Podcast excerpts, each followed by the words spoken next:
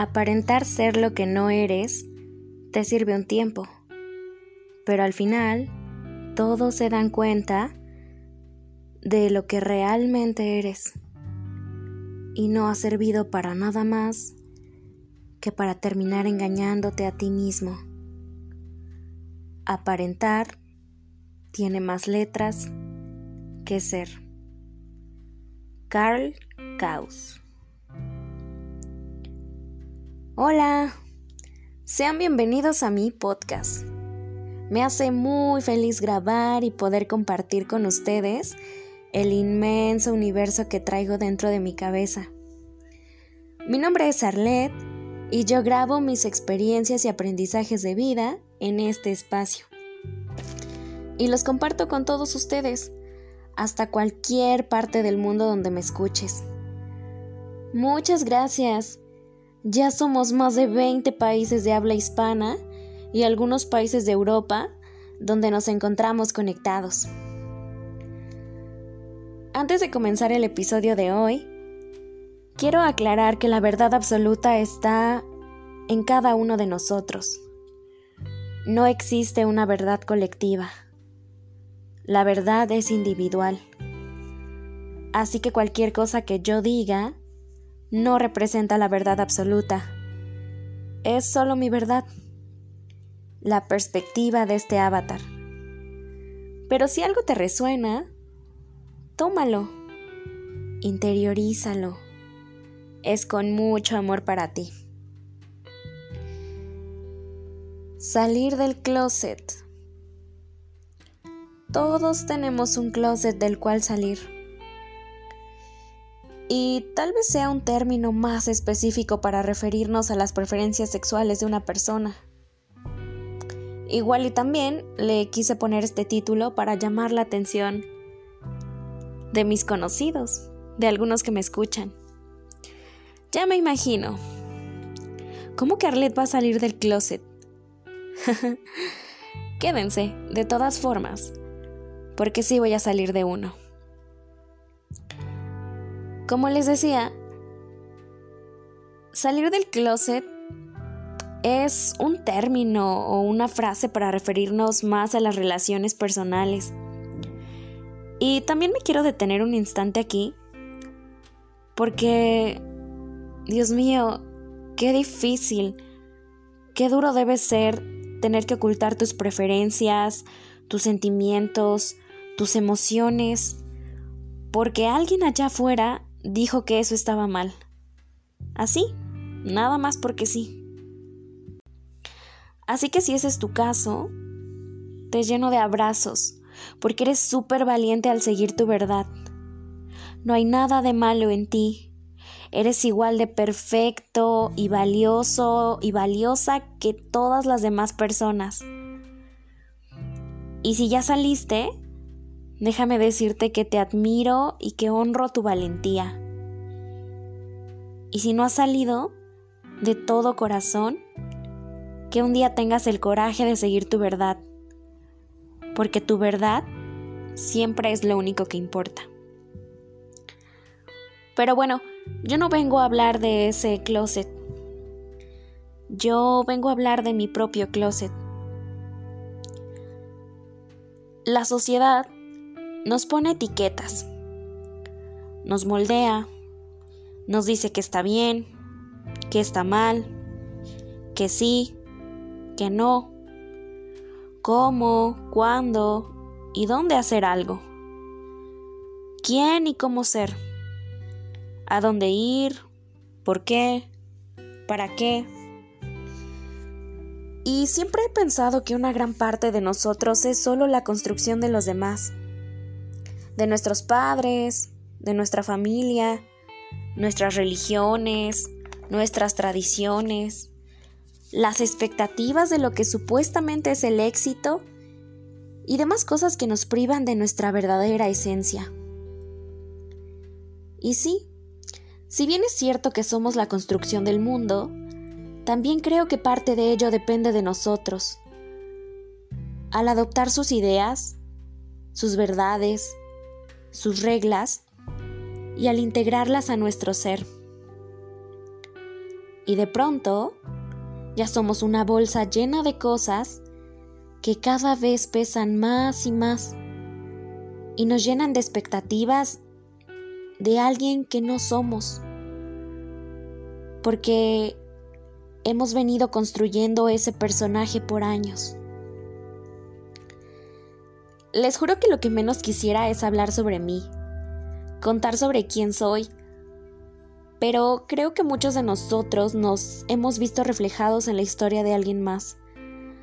Así que sin ningún afán de hablar sobre mí, en cada episodio les abro mi corazón y me expongo, sin tener ya ningún temor de lo que mis conocidos puedan llegar a ver desde su propia verdad de lo que supuestamente soy.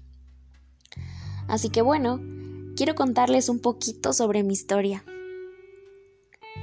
El closet del que hoy públicamente quiero salir es el de la profesión que ejerzo. Hablando profesionalmente, soy químico clínico. Por si muchos de ustedes pensaban que era psicóloga o algo así, pues no, soy una mujer de ciencia. Nunca estuve segura de qué quería hacer de grande. Como si tener una profesión te hiciera alguien en la vida. Nunca lo tuve claro. Nunca lo soñé, nunca lo visualicé. Nunca fui esa niña que de pequeña decía, yo quiero ser doctora, o yo quiero ser maestra, o, o quiero ser princesa. nunca dije nada de eso. Eso sí, siempre fui curiosa. Me gustaban mucho las ciencias naturales, los animales, los astros, pero nunca me apropié de nada de eso. Hasta que un día creces y sientes la presión de estudiar algo. Y solo tienes 18 años. Y en ese tiempo ni siquiera tenía la mente clara de nada. Yo creo que varios de nosotros que elegimos una carrera universitaria, a esa edad, ni siquiera lo sabe. O sea, son pocos los que tienen bien claro lo que quieren estudiar o son bien pocos los que se visualizan en su futuro.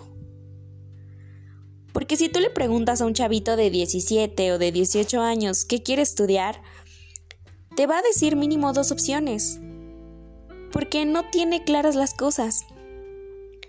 Y así me pasó.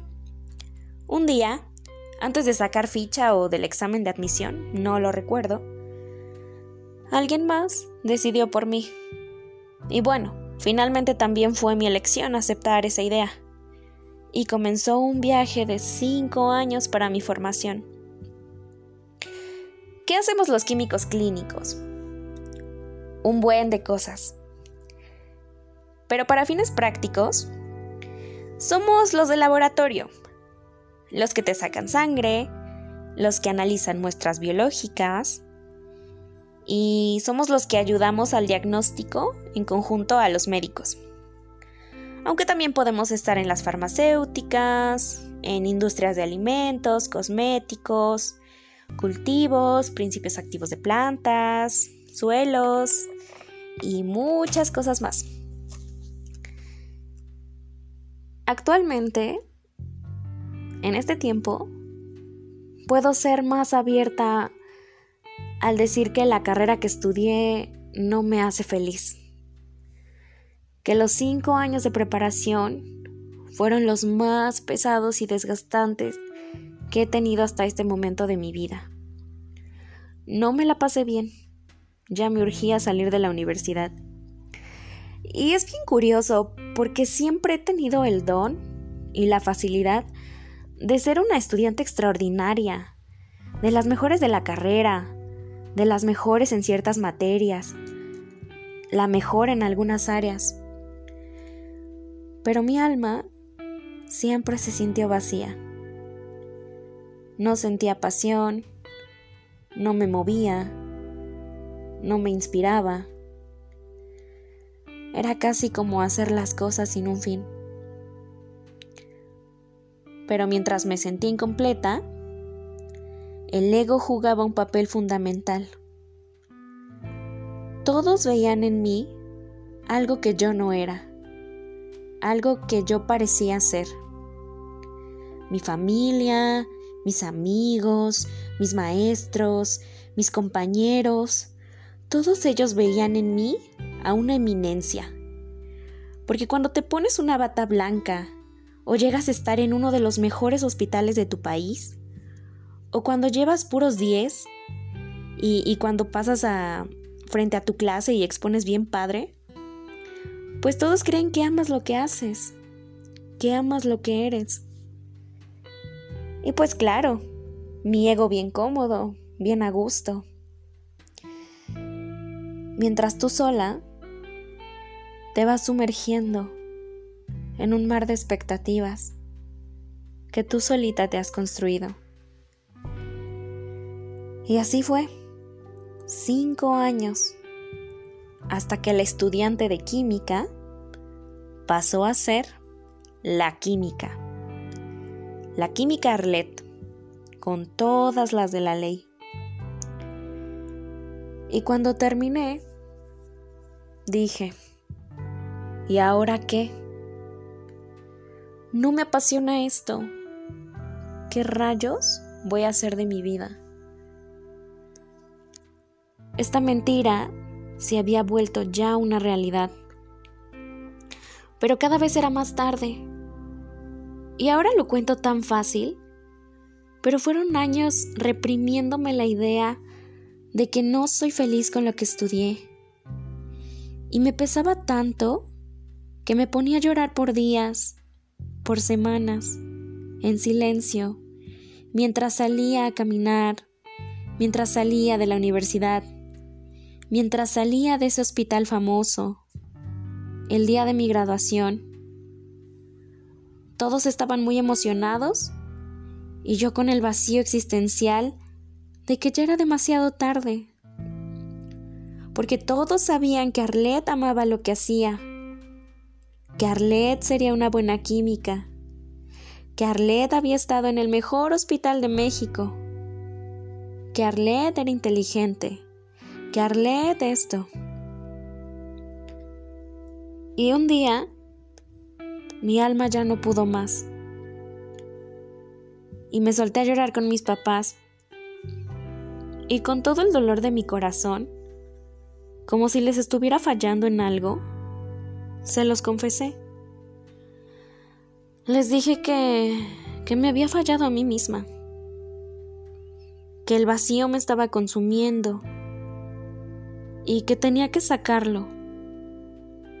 Y lo admití. Deliberadamente lo admití. Y se sacaron de onda. Y en ese momento sentí una gran liberación.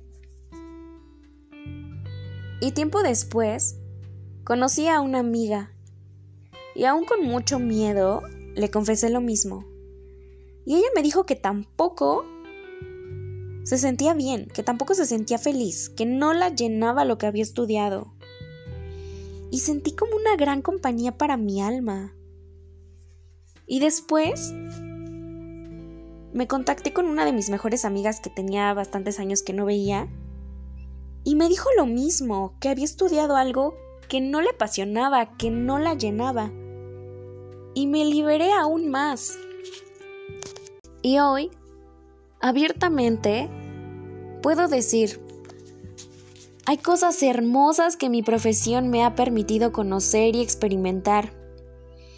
He salvado vidas, he conocido al cuerpo humano de formas que pocos tienen la fortuna de conocer, he pisado lugares increíbles, he conocido gente increíble, he conocido la vida desde otra forma, desde dimensiones microscópicas, pero al final del día, cuando salgo de mi trabajo, tengo un vacío, tengo un hueco en el estómago, porque sé que estoy haciendo algo que no me hace feliz, porque sé que no estoy siguiendo mi verdad, porque sé que estoy posponiendo mis sueños, en vez de atreverme a ir por ellos. Con el paso de los años, la vida me dio claridad y ahora creo saber mejor qué quiero ser, quién quiero ser. Y sé que en algún momento tomaré la valentía de mi corazón y transformaré ese miedo para convertirlo en mi realidad. Y entonces mis sueños dejarán de ser una mentira. Este es mi closet. Lo construí por años. Inventé una imagen de alguien que no soy. Y he sido muy buena actriz. Siempre responsable de mis acciones, de mi trabajo, del papel que implica tratar con pacientes, con vidas. Siempre he dado lo mejor de mí. Pero al final, este closet me sigue teniendo entre sus puertas, por las altas expectativas que los demás tienen de mí. ¿Cuál es tu closet? Tal vez amas a tus hijos, pero no te gusta ser madre. Y admitir eso pesa mucho. O tal vez, y son tus preferencias sexuales pero eso es aún un tema muy tabú y difícil de llevar. Quizá llevas muchos años casado o casada y no eres feliz. Pero fue una promesa y hay hijos de por medio y mejor te quedas ahí. Tal vez ni siquiera te guste ir a la iglesia, pero es parte de tu tradición. Tal vez no soportas vivir ya con tu papá o tu mamá, pero son tus padres y ¿cómo les vas a hacer eso? Tal vez ya no te gusta tu trabajo, pero quieres seguir aparentando algo que no eres. Tal vez no te sientes bien en tu círculo de amigos, pero ahí sigues. Porque no sabes poner límites. Tal vez no quieres todo ese estatus social y solo quieres paz. Pero es más importante la imagen que mantienes ante los demás que lo que tú sientes. ¿Cuál es tu closet? ¿Y qué te impide salir de él? Tal vez no quieres casarte ni tener hijos. Pero ¿cómo le dices eso a tus padres ¿O cómo le dices eso a tu pareja? ¿Cuál es tu closet? Gracias por escuchar este episodio. Grabándolo me liberé aún más. Deseo de todo corazón que sigas tu verdad a su tiempo, cuando estés listo, cuando estés lista de la forma y la manera que tú quieras. Poner en claro tus sentimientos y tu verdad no te hace menos de lo que eres. Ya eres alguien, ya eres importante y valioso. Libérate, libérate del miedo. Te envío un abrazo enorme y mucha luz en tu proceso. Vamos a seguir nuestra verdad con valentía. Es algo que yo también me prometo con el corazón cuando esté lista. Nos vemos en un siguiente episodio.